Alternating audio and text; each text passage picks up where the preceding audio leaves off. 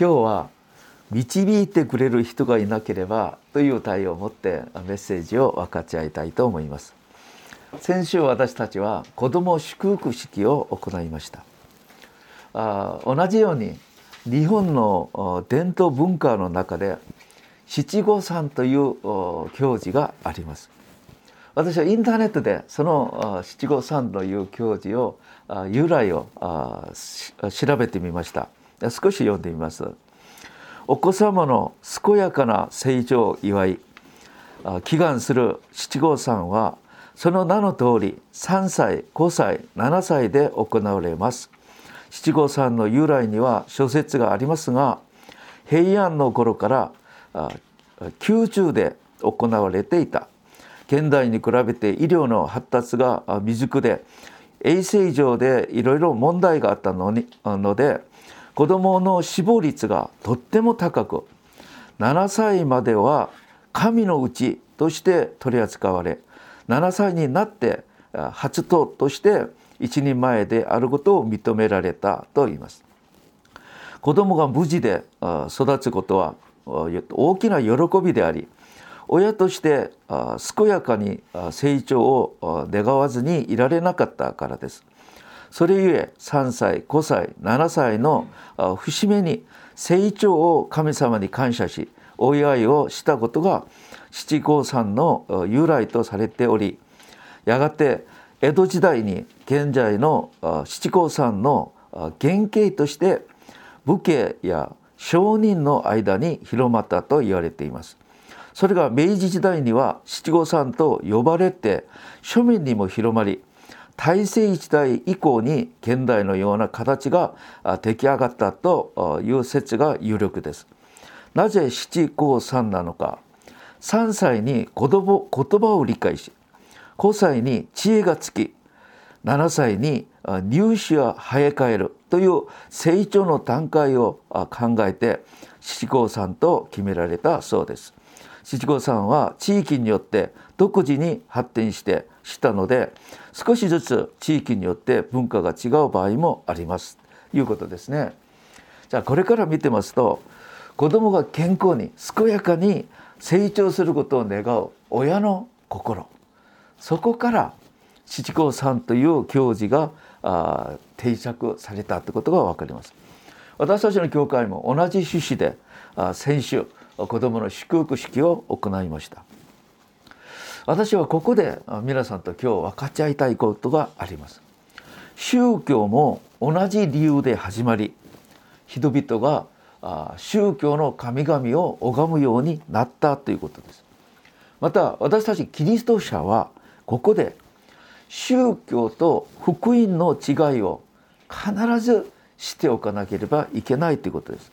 なぜならわからないままむやみに拝むならこれあとは深刻な結果が招くようになるからです。じゃあでは今日一緒に読んでくださった使徒行伝8章のエチオピア交換、まあ、他のところには宦官というかって書いてありますけどその方が救われたことを事例から考えていきましょう。使徒行伝8章のエチオピアの交換はエルサレムまで礼拝に来てるんですそして戻っていく馬車でイザヤ書を読んでいた聖霊様は彼にサマリアの史跡のために非常に忙しいピリポ執事を使わされます。そしてピリポ執事に馬車についてきなさいって言います。ついていってみたら本を読んでいるんですね。読む声が聞こえたんです。よく聞いてみればイザヤ書を読んでいたんです。そして彼は馬車の隣で追いかけていきながら聞きます「あなた読んでいることを理解しますか?」その時エチオピア高官が言います「教えてくれる人がいないんでどうして分かりますか?」と言います。そうです。私たちは教えてくれる導いてくれる人がいなければ私たちはよく分かりません。じゃあ彼が読んでいたイザヤ書その聖書が示しているそのお方ということは誰でしょうか？それはイエス・キリストなんです。そして馬車に乗りなさい。ここに座りなさい。そこに対して教えてくださいと交換が言ったのでピリポの執事ピリポ執事が隣に座ってから詳しく説明します。人間が罪を犯したこと罪を犯した人間の状態神イエス様が憐れみを持ってこの世に来られたこと十字架であがなってくださったこと復活の大事さそれを全て信仰によって救われるんだってこと。それがつい最近エルサレムで行われたいろいろな十字架の出来事だってことを説明します。そしたらエチオピア高官は「ああイエス様の十字架が私の家だ」そして悔い改めて信じるこの表しとして洗礼を受けることが分かります。それでエチオピアと国はアフリカの最小のキリスト教国になりました。皆さんエチオピア高官の宗教心これは本当に高く評価しなければなりません。エチオピアからエルサレムまで来て礼拝を捧げたからですね。しかしただ宗教心だけでは救いは得られません。誰かが真理を教えてあげなければなりません。導いてくれる人がいなければ教える人がいなければどうしてそれが分かりますか？じゃあここで宗教と福音の違いについて一緒に考えてみたいと思います。まず宗教はどのように始まったのか。この霊的なことをぜひ知っていただきたいんですけど誠の神様はお一人だけです。その神様は三位一体で存在される神様です。神様は目に見えるものまた目に見えない全てを創造されました神様が創造された目に見えない中で天使もいました皆さん天使信じますか？ヘブライ書1章7節と14節見ますと天使は神様と人間に仕えるために作られた霊物です。ところが霊的な世界でこの天使が堕落したんです。天使長であるルシファーが堕落したんです。これが黙示録中二章9節に書かれてありますけど堕落した天使長はルシファーがそれでサタンと呼ばれます。悪魔と呼ばれます。サタン悪魔は単数です。なぜサタンというのか神様に敵対したからサタンです。また人間に対して悪魔です。だからこの同じものですけど単数です。この家来たちが悪霊という復讐でいつも用いられています。そのやつたちが創世紀3章で神の代理者人間を誘惑したんです。人間に善悪の知識の木の実を食べさせ罪を犯すようにさせたんです。さあ皆さん非常に大事な聖書の御言葉が第一ヨハネ3章8節です。罪を犯す者は悪魔に直します。悪魔は初めから罪を犯したからです。悪魔の働きを滅ぼすためにこそ神の子イエス・キリストが来られたと言います。さあ皆さんその時から人間は神から離れ悪魔に直されてしまったんです。じゃあそしたら悪魔は人間が持っていたこの世の管理権支配権を奪って自ら自分自身がこの世の神だと言っています。そしてこの世の中の隅々までを支配するようになりました。その時から各地域には地域霊として世の中で悪霊が隅々まで働くようになりました。日本では八百万の神々と言います。八百万ということは漢字で800万という書きます。これは無数で多いということです。人間は罪の罰の中で苦しみの中でどうしたら幸せになるかどうしたらこの苦しみから逃れるかと思って何でも熱心に拝みます。このような人間の宗教心を利用してこの世の中に満ち溢れているこの悪悪魔悪霊が自分が神ふりをしながらその礼拝を受け取ります。これが宗教の始まりです。皆さんご存知ですか？宗教は拝めば拝むほど大きな問題が来ます。神様は空情を一番嫌われるので裁きがあります。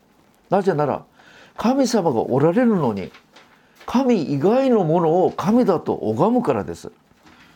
第一コリント10章9節20節。私は何を言おうと言おうとしているのか。空情に備えられた陸が何の意味を持つように持つということでしょうか。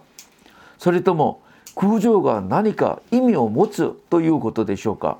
いや私が言ってお言おうとしているのは空情に捧げる供え物は神ではなく悪霊に捧げているという点です。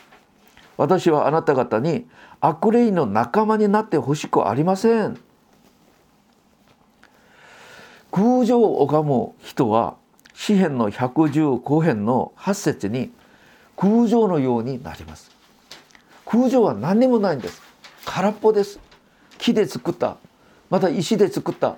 そのようなものでバカになります。木で作ったものが話ができますか？見ることができますか？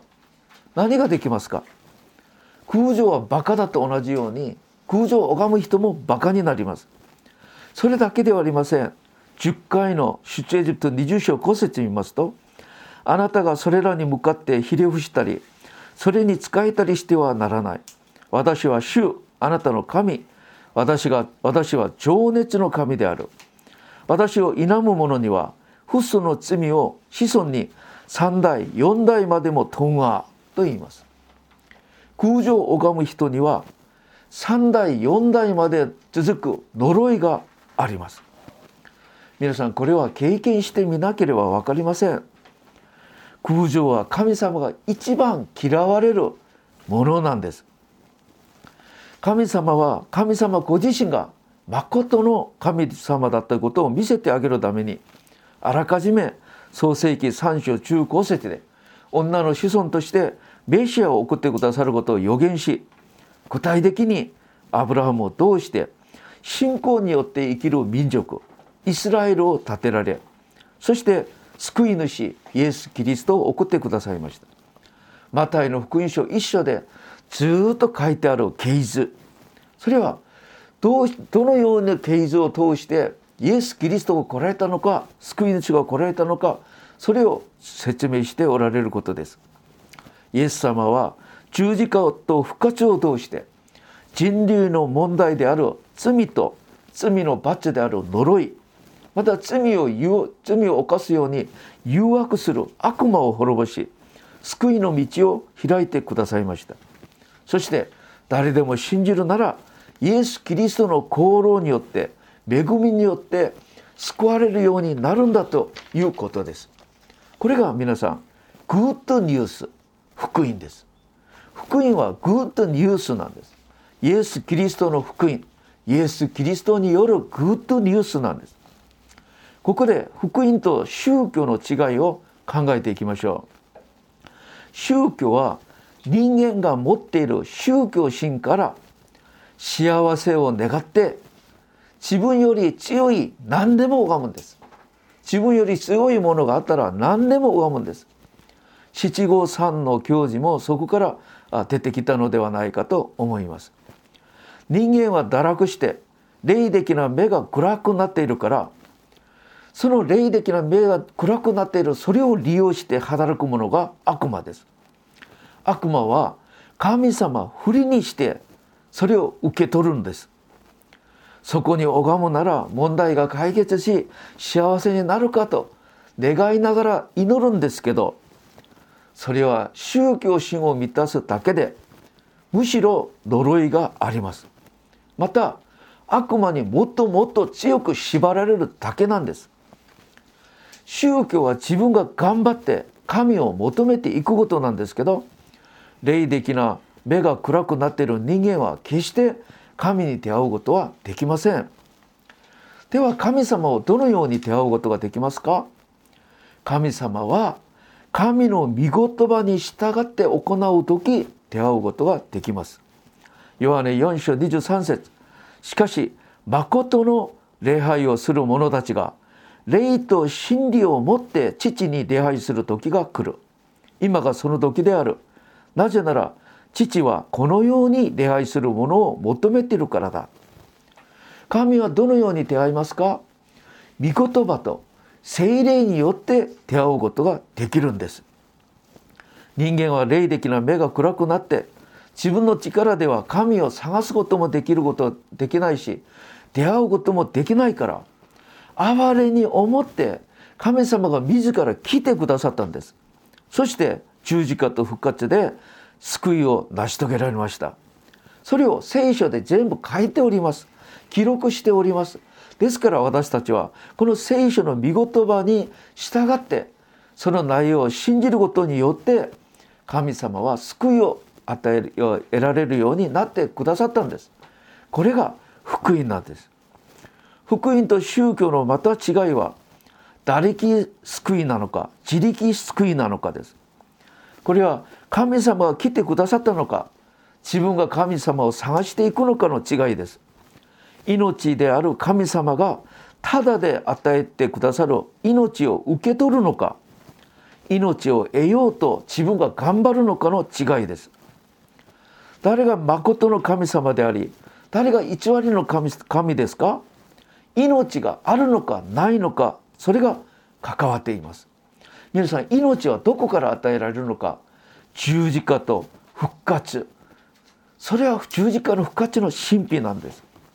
以前私は九州で牧会する時私が住んでいたこの町内会の会長さんが共同信州ということを信じてるんですけどその方が教会に来ました。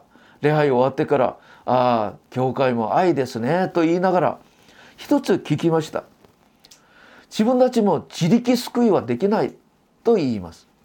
他力救いじゃなければいけないと思います。だからキリスト教の神学者の本を買ってそれを読んでいるということです。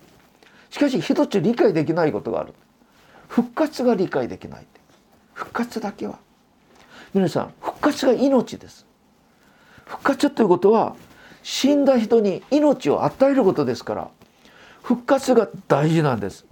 福音の神秘は十字架と復活から出てきますけどここで命が与えられるんです。福音は命があり宗教は命がありません。ではどなたが誰がキリストの福音の恵みを受け取ることができますか？それをイエス様が三条の水訓でよくよく教えてくださいました。誰が天国を得ることができるか。マタイ5章3節から。心貧しい人々は幸いである。天の国はその人たちのものである。悲しむ人たちは幸いである。その人たちは慰めを受ける。木に植え乾く人々は幸いである。その人たちは満たされるって。いう皆さん心が貧しくなりました。なぜなら世の中のものでは満たされない。神様のものじゃなければ満たされないと思って心が貧しくなった人。また悲しむ人。なぜ悲しむんですか？自分の罪自分の弱さ。罪を犯すしかない。自分自身を見て悲しくなります。どうしようと思います？木に植え乾く人。何が真理なのか？求める人。その人に恵みが望みます。詩篇の34編の19節。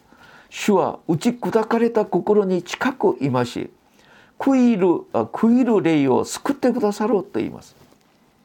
エチアピア高官は木に植え乾く人でした。ですから聖霊様はピリポを使わして救いの恵みを施してくださいました。私は大学時代にデモ私の大学時代はほとんどデモだったんですね。その時私は考えました。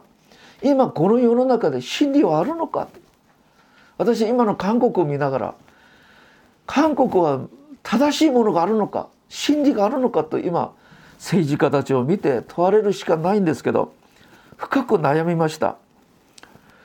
私はその真理があるのかというなんとか宗教心で神様を求めたいんだけど父が怖くて教会には行けない。だから蒼天の祈りに行きました。蒼天の祈りの時間。それで導く伝道師女女性の伝道師だったんですけど人をって見言葉をくださいました。ヘブライ書注意書6節です。信仰がなければ神に喜ばれることはできません。神に近づく者は神が存在しておられることまた神はご自身ご自分を求める者たちに報いてくださる方であることを信じていなければならないです。私はその見言葉が私の心を捉えてしまいました。そこに聖霊様が働かれたんです。私はこの見言葉に導かれて教会に行きました。そして僕先生から教えてもらってイエス・キリストの福音を聞きました。そして受け入れて救われるようになりました。誰が自分の熱心で救われることができますか？私の母は宗教心があってもういボロボロの宗教を全部いてみます。仏教に通っていってこの次見てみたら天理教に通っていってそれから父親が怖くて宗教全部やめて今は私の姉に導かれてカソリックに行ってっています。私がいつも家に行ったら母に言います。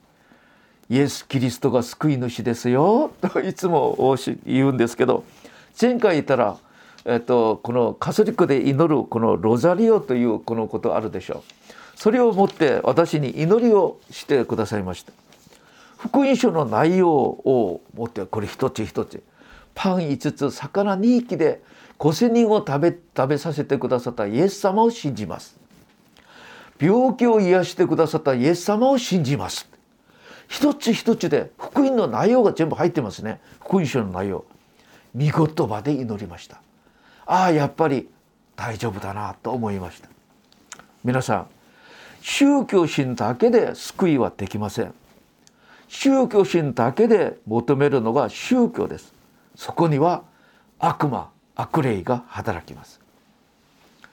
私たちは御言葉と精霊によってイエス・キリストの福音に出会う時私たちには救いがあります。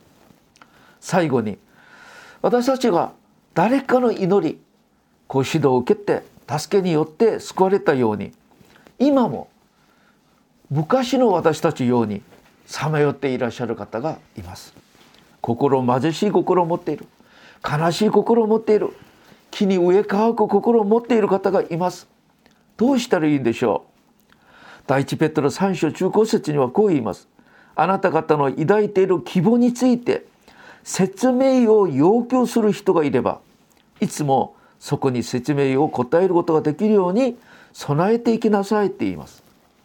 私たちがよく準備して本当に乾いてる本当に貧しくなっている心木に植え乾いてる人たち悲しむ人たちを助ける役目が私たち神様から頂いたこの恵みに恩返しと言いましょうか。それを返す働きになるのではないかと思います。その働きをすることが第一の戒め。神様の切なる願いであり第二の戒め。隣人を愛する働きになります。このように私たちは受けた恵みを人々を助けることによって神様に願いを叶えていく私たちになっていきましょう。お祈りいたします。主よ可愛い私たちの子供を愛して先週子供祝福式を行いました。日本でも同じ七五三という行事がそれから出てきたことが分かります。この世の中の問題解決幸せを願ってその心から宗教が出てきたことが分かりました。宗教心は誰にも誰も持っています。それを狙って人々を自分の虜としている悪魔に騙されないようにしてください。私たちは御言葉と精霊の導きによってイエス様に出会ってみんなが救いの恵みを味わうことができるようにみんなが救われるようにしてください。日本の1億3000万人の魂をどうかどうか主を救ってください。助けてください。イエス様の皆を通してお祈りいたします。アーメン。